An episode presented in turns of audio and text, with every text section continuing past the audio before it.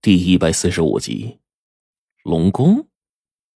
这阵激流竟然越发的加大，一时间将我卷得根本无法动弹，就好像脑袋伸进了滚筒洗衣机里面，撒上凉水，加上洗衣粉转圈一样。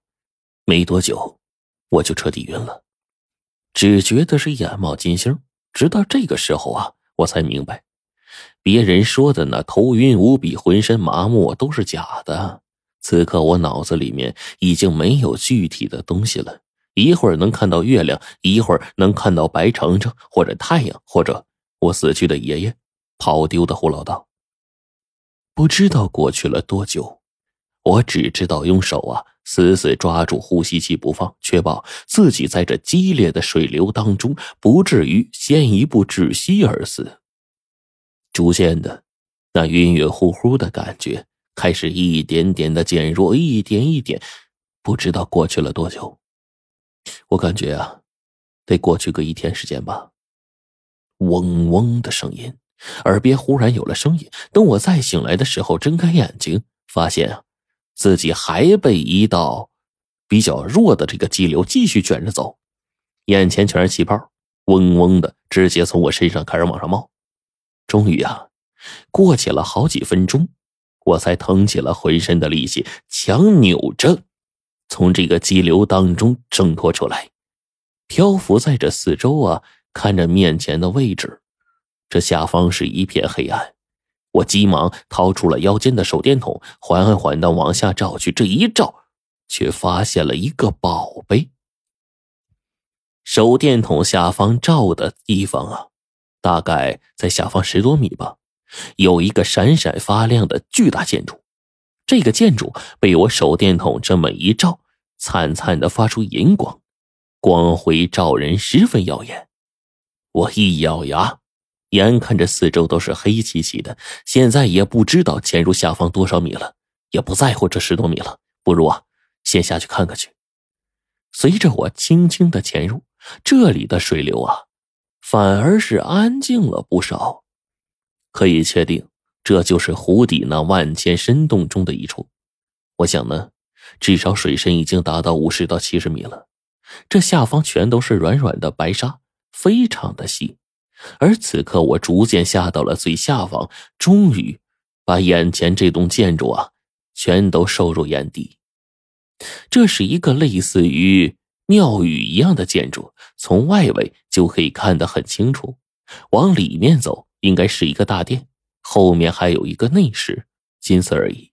但是建筑很大，单是高度就不下两丈，而这长宽足有一个篮球场大小。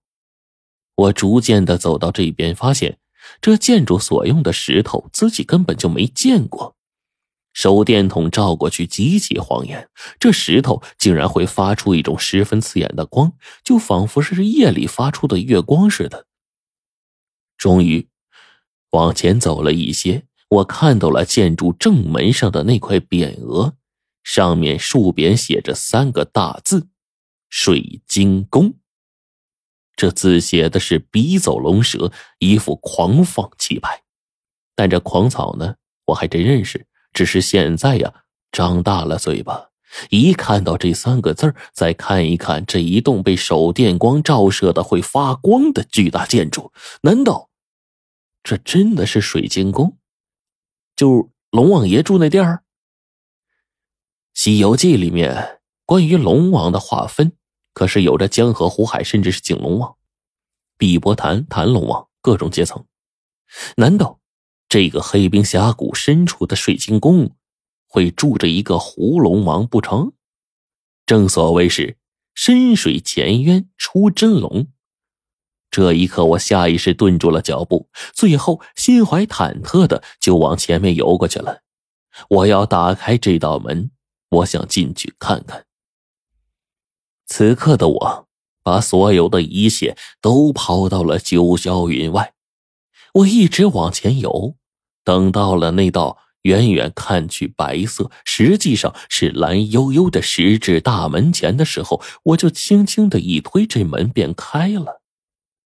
这水晶宫中灯光大亮，四周角落堆着金银，左右四周二十四颗烛台上全都架设着半拳头大小的夜明珠，头顶的穹顶之上，天花板上镶嵌的全都是夜间会发光发亮的各色的宝石，所有的光芒相互折射，发射至中，自成一副气派。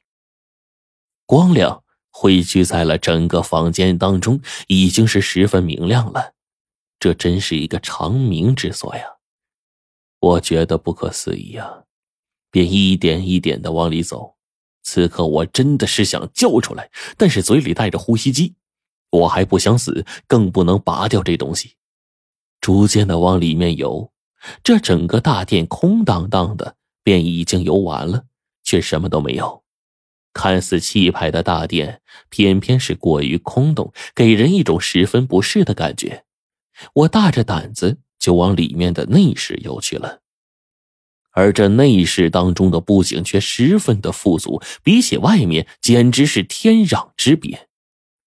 水晶材质的石榻、石桌、石椅、石烛台，什么都是蓝色的石头做的，里面的东西也是摆得满满的，除了一些照明的金银器、夜明珠、宝石之类的，前方还有一架。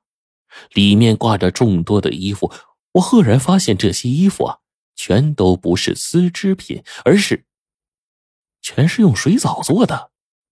用手一触，极其的清凉，这简直是一件令人不可思议的事儿啊！一切都是如梦似真，真真的绝妙啊！我就看这衣服的材质，那这么说的话，这个衣服的主人难道？他生活在水里，我忽然发现了一个问题：下方这么深的位置，这栋石头做成的房子却是稳如泰山，长久以来竟然未被这庞大的气压给压碎。而且最要命的是，我忽然想起了一个细节：刚才进门的时候，我这轻轻一推，大门就开了。这不对呀！下方这么大的压力，这里面又是一个充满水的封闭场所。这无论是从里面还是从外面推门，这门呢都应该是跟安了这个千斤闸似的推不开才对。可是啊，这本应存在的物理现象，为何在这门里面却不存在呢？这门是怎么轻轻一碰就开了呢？我大觉不解呀，眼睛四处的乱扫，却发现这房间的桌子上。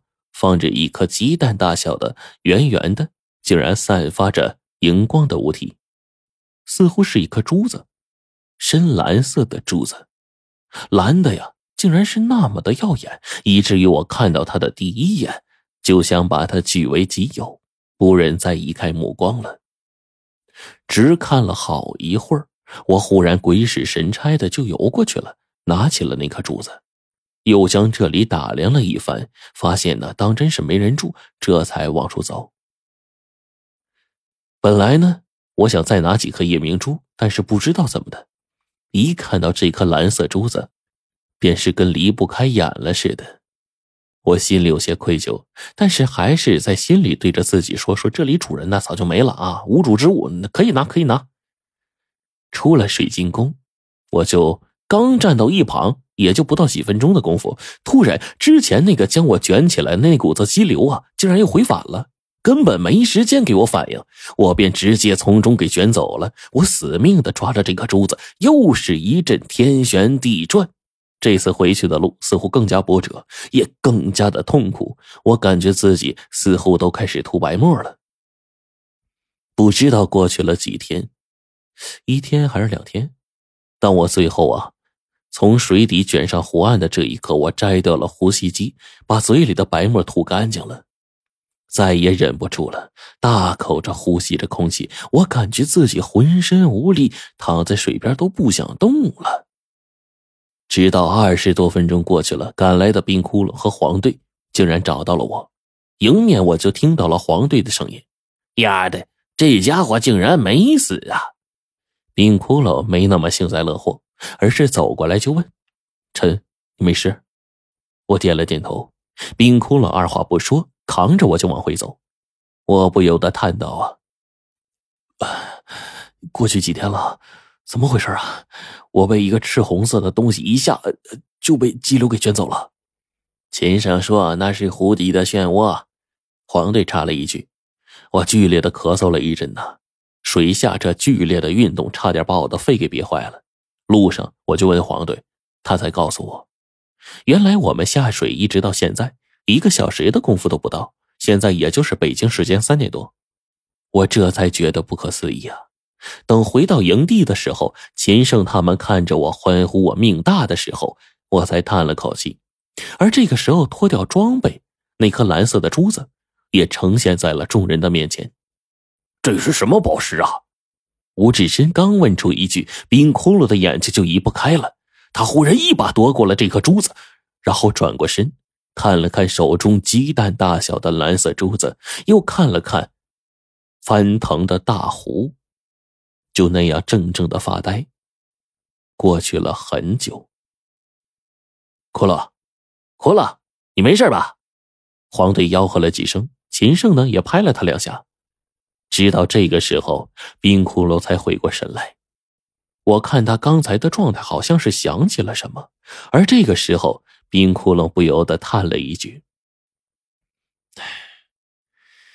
他真的老了。”“什么老了？”在场的众人除了戴奥 C 一直在思考之外，其他的人都十分不解。但是我看到秦胜深深的看了冰窟窿一眼，嘿。我料想到啊，这小子应该猜到了一些什么。冰窟窿忽然转过身，秦胜就说：“哎，给我看看，骷髅哥，我总觉得这东西啊不是凡物。”冰窟窿呢没有理会秦胜，而是看向我说：“臣，张嘴。”他的话刚说完，根本没有等我答应呢，一手将我腮帮子一捏，在嘴张开的同时，那颗蓝色的珠子就被他直接塞我嘴里了，而且是硬塞的。我操！这混蛋呢，直接用两根手指把这东西一路按进我喉咙，然后用力在我喉咙的位置一拍，咕咚一声，那鸡蛋大小的东西就全他妈塞进我胃里了。我被这憋屈的呀，哎呵，弄得是一阵眼泪鼻涕全都出来了。不是我不坚强，这是人的本能反应。那平常一个人手指塞进喉咙都会吐呢，你更何况把这么大个鸡蛋的东西塞进我喉咙里，而且还是突然袭击。我大口的喘着气呀，就差把自己给弄死了。冰窟窿这个时候对我说：“一会儿还下水，这这次轮不到我了吧？”我叫了一句，冰窟窿摇了摇头：“不，就是你下去。”我直接就炸了，不是为什么是我呀？我都没力没劲了，我都。